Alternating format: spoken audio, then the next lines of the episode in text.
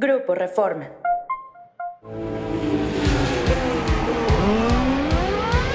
Bienvenidos a Máxima Potencia, el podcast. Arrancamos.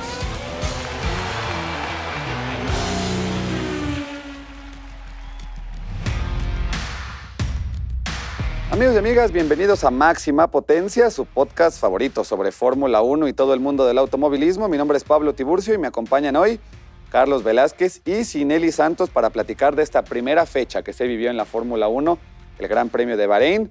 Sin más, Sinelli, te saludo y cuéntame un poquito cómo viste el desempeño de Red Bull con este 1-2 que tuvo a Max Verstappen en primer lugar y a Checo Pérez muy cerquita de él. Antes de hablar de lo que es el papel de Red Bull en este inicio de temporada, les quiero decir, compañeros, que acerté en todos mis pronósticos, como lo dije la semana Antes que pasada. nada voy a presumir. Antes que Red analizar, Bull. voy a presumir. Ok. Claro que sí, porque Fernando Alonso está ahí en el podio, como lo dije hace una semana. Pero volviendo al tema de Red Bull, inicia bastante fuerte, como ya lo veíamos venir desde la pretemporada, y eso a medio gas, porque al final no tuvo una competencia tan pareja con los diferentes pilotos, solamente en, en las primeras 25, 26 vueltas lo que fue Checo Pérez con Charles Leclerc y ese Ferrari que sigue dando problemas, pero prácticamente fue una carrera en la bolsa para el campeón del mundo que se sigue ¿no? destacando por esa velocidad que tiene y por esa distancia que saca a sus compañeros de más de 10 segundos. En esta recta principal del programa, Carlos, aprovecho para preguntarte. Primero por Red Bull.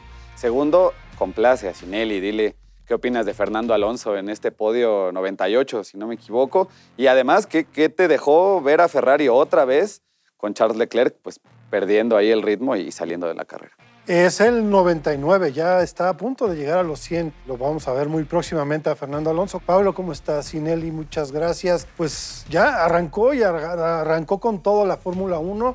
Fue algo espectacular que vimos, a lo mejor un poco lento y dominante. Ya dijo hoy Marco que igual el asesor de Red Bull, esto va a ser aburrido quizá, pero Muy monótono, ¿no? Va a ser un guion de, de dos. Puede ser que sea, y así fue en Bahrein. Red Bull se vio súper dominante. Lo más divertido fue ver a Fernando Alonso peleando con Lewis Hamilton y un poco con Carlos Sainz por ese tercer podio. puesto que parece ser el que se va a pelear, ¿no? Si Checo hace las cosas bien, no tendría por qué salir del podio en todo el Y año. que, y que Ferrari siga teniendo los mismos errores de fiabilidad que ha tenido durante ya un año con esos errores de fiabilidad, ¿no, Sinelli? Sí, parece sorprendente que después de la reestructuración interna que se hace en el invierno del año pasado, persistan estos problemas, sobre todo porque fue uno de los elementos en los que más se trabajó en esta fiabilidad de la unidad de potencia, que al final sigue quedando a deber no tanto el diseño del auto, sino esta parte que no les da fiabilidad a los pilotos y que a pesar de que estaba ahí peleando no el tercer lugar,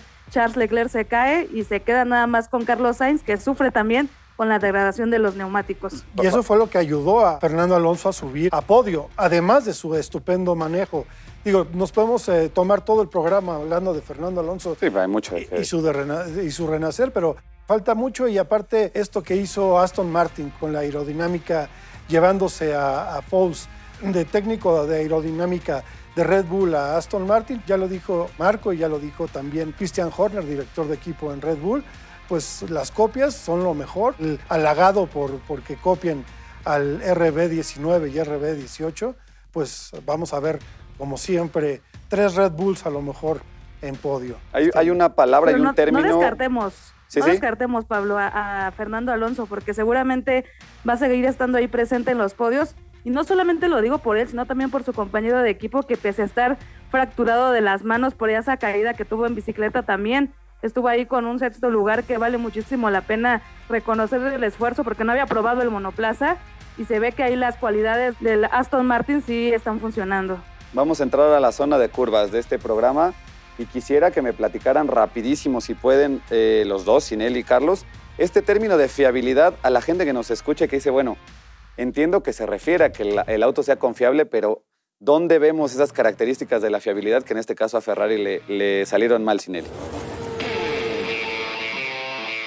Pues en muchos elementos, porque sabemos que la unidad de potencia está conformada por eh, diferentes elementos que la hacen a su vez que funciona a la perfección, ¿no? Hay eh, un- algunos elementos hidráulicos, algunos elementos mecánicos, algunos elementos eléctricos, algunas computadoras, y todo eso tiene que funcionar a la par también para que no se zafe alguno de estos conductos, como sucedió por ejemplo con Mercedes en la pretemporada, que el conducto hidráulico con el, eh, la unidad de, de potencia no funcionaba y entonces se detuvo el auto. Entonces estas partes de la fiabilidad o de la confiabilidad también como se le llama, deben de ser muy precisas porque también tenemos que tener en cuenta que es un motor híbrido que no solamente se alimenta de combustible, sino también de electricidad.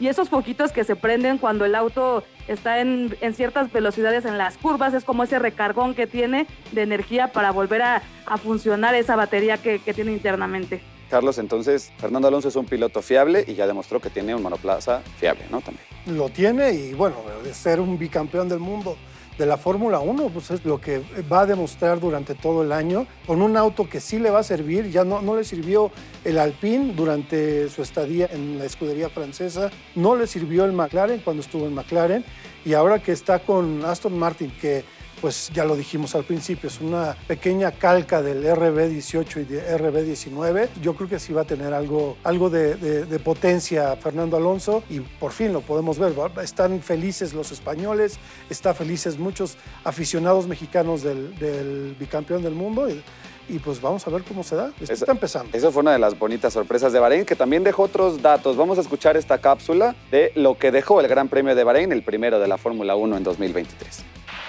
El Gran Premio de Bahrein 2023 significó la carrera 1080 en la historia de la Fórmula 1. La prueba fue ganada por el bicampeón del mundo Max Verstappen, siendo esta su victoria 36 en la máxima categoría. El mexicano Sergio Pérez firmó su podio 27 de su trayectoria, 16 de estos top 3 logrados con el equipo Red Bull. La escudería austriaca aseguró el 1-2 en el circuito internacional de Sakir, hazaña que ha alcanzado en 23 ocasiones, 6 de ellas con la dupla Verstappen-Pérez. El tercer lugar del español Fernando Alonso significó su podio 99 en la F1. Uno más lo colocará como uno de los pilotos con 100 o más top 3 en el Gran Circo. El top 5 en el campeonato de pilotos quedó de la siguiente manera. Max Verstappen con 25 puntos, Sergio Pérez con 18, Fernando Alonso con 15, Carlos Sainz con 12 y Lewis Hamilton con 10 unidades. Mientras que el top 5 en el campeonato de constructores quedó de la siguiente manera. Red Bull con 43 puntos, Aston Martin con 23, Mercedes con 16, Ferrari con 12 y Alfa Romeo con 4 unidades. Ahí está lo que dejó el Gran Premio de Bahrein en este circuito de Sakir, donde Checo Pérez volvió a demostrar que tiene muchas virtudes, pero también una que otra falencia, sobre todo a la hora ya de pelear de tú a tú con Max Verstappen, ¿no, Carlos? El problema con Checo Pérez, y fue mínimo la verdad, que lo pudimos ver al, arranque. Ese arranque que tuvo fue el problema y él lo dijo al final de la carrera.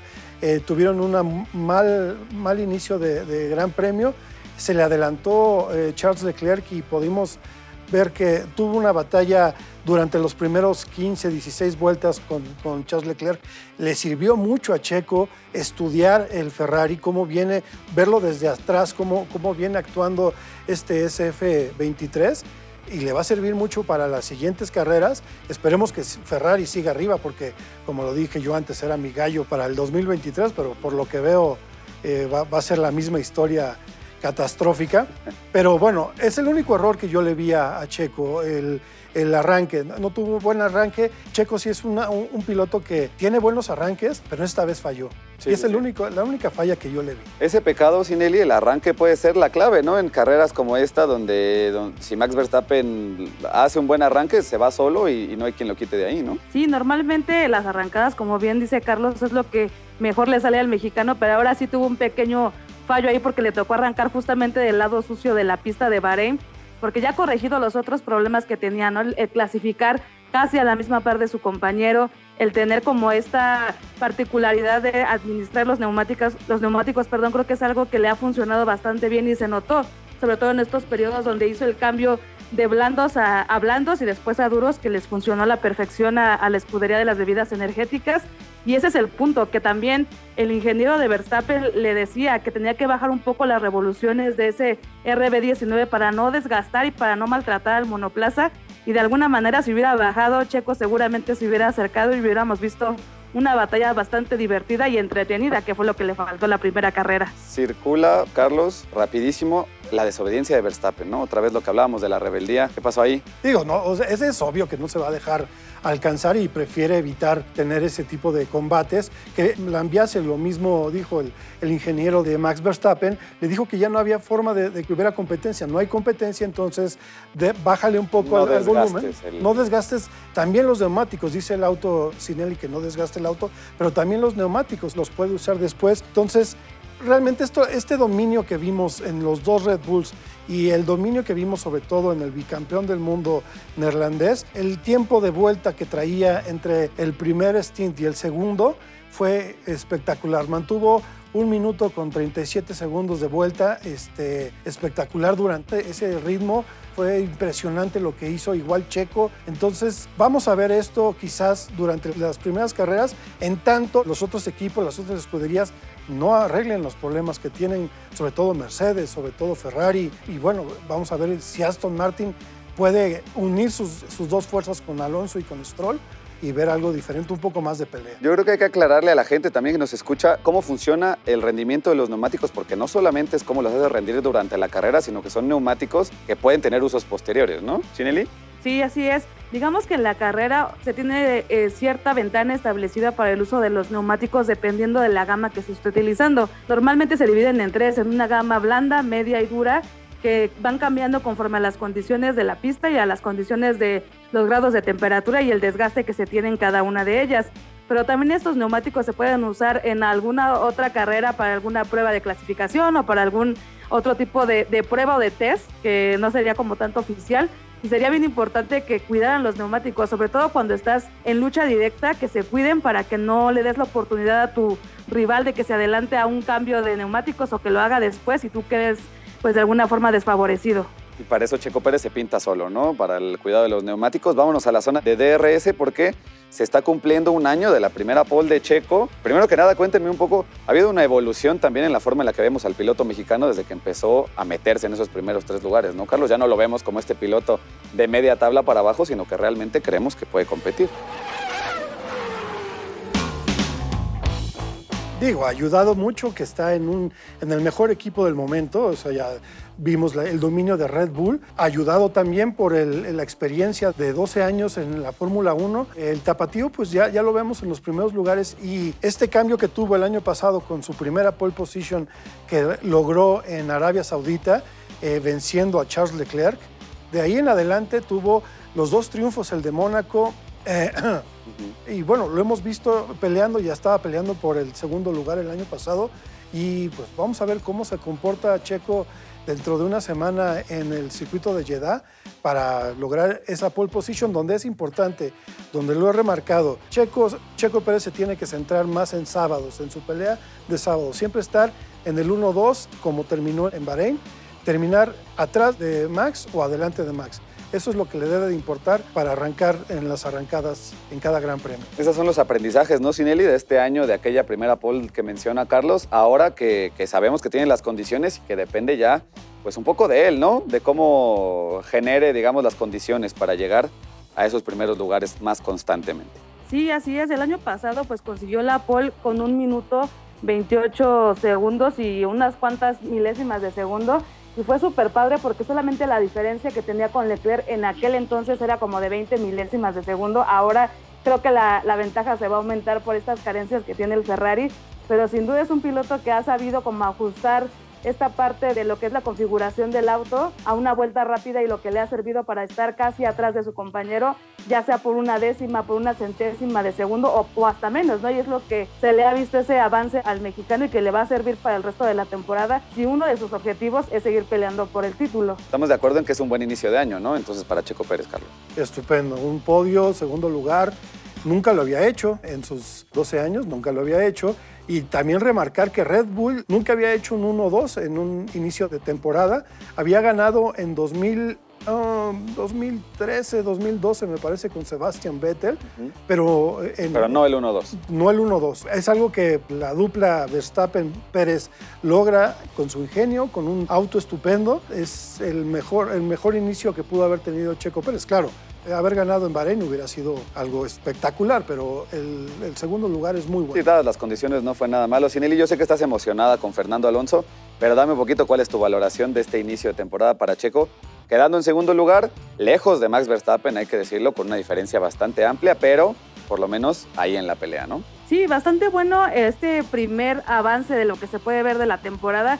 Pero también hay que hacerle eh, saber a la audiencia que estos 10 segundos de diferencia también tienen mucho que ver con esta pelea que tuvo con Charles Leclerc y también con ese tiempo que perdió a lo mejor el intentando acercarse. Por eso es que la distancia se puede ver un poco eh, más amplia. Sin embargo, creo que el, trabajo que ha hecho Checo en este inicio de temporada es bastante bueno, sobre todo con el buen aprovechamiento del RB19 y sobre todo pues con esta cuestión de que él ya está un poco más centrado en lo que quiere los sábados para salir los domingos lo más adelante posible y que pueda conseguir un buen lugar al final de la carrera. Importante que quienes nos escuchan entiendan que una pole position pues no es, no es fácil, ni un podio, ni, ni, muchas cosas que luego demeritamos porque Lewis Hamilton nos mal acostumbró a ganarlo todo el tiempo y ahora pasa lo mismo con Max Verstappen. Pero en este, esta edición de Máxima Potencia tenemos una entrevista con Dana Rus. Ella es jefa de Tiger Racing, un equipo de NASCAR México. Nos va a platicar qué pasa con estas pole positions que a Checo al parecer se le niegan y que serían vitales para que pelee el resto de la temporada de la Fórmula 1. Escuchamos y volvemos. Dana, ¿por qué es tan importante que los equipos de la Fórmula 1 puedan asegurar la pole? Pues es que al final de cuentas, cuando vas a una calificación, tratas de hacer una estrategia. El número que tú quedes, obviamente, pues es el número de coches que vas a tener que superar, ¿no? Entonces, entre más adelante, pues tal vez un poco más difícil porque obviamente los punteros pues manejan mucho mejor, ¿no? Tienen mejores autos, por algo andan más rápido, pero para mí yo creo que es básico tener al menos una calificación dentro del top 3, top 5 para que tú puedas hacer una buena estrategia y tener una carrera victoriosa. Y en este sentido, la configuración del monoplaza es la misma para la calificación y para las tandas largas o para la carrera del domingo? No, fíjate que en realidad el auto lo ponen para la calificación eh, a lo mejor, ¿no? Que se pueda, para que metan la vuelta rápida lo más pronto posible. Y en la carrera es diferente, porque como es más es un hit más largo, al menos, por ejemplo, bueno, no, se compara con los hits de Fórmula 1, ¿no? Pero, por ejemplo, mis carreras tienen una duración de media hora. Entonces tienes que ver cómo es el rendimiento del coche en el transcurso de ese tiempo, cómo se degrada y cómo tienen que ir el aire de las llantas para que al final obviamente no se afecte mucho el clima y el calor de la pista. Como jefes de equipo, ¿qué aspectos toman en cuenta del piloto a la hora de una calificación? Un buen piloto debe de saber aprovechar el auto al máximo. Eso es lo que me fijo que saque, que le saque jugo a tanto en la ingeniería, en la telemetría, ¿no? Y en, y en, y a los mecánicos, o sea, que sepa interpretar cómo siente el coche y que lo sepa transmitir hacia el equipo para que el equipo lo pueda hacer a su manejo, porque mi punto de vista es que el auto se debe de adaptar al manejo del piloto y no al revés, porque es más fácil ¿sale? Eh, eh, es más fácil que el piloto lo pueda controlar y también que sepa decir cómo le gusta el coche, ¿no? Entonces hay muchos pilotos que tienen un manejo fino, por ejemplo, o hay otros que les gusta aventar el coche. Entonces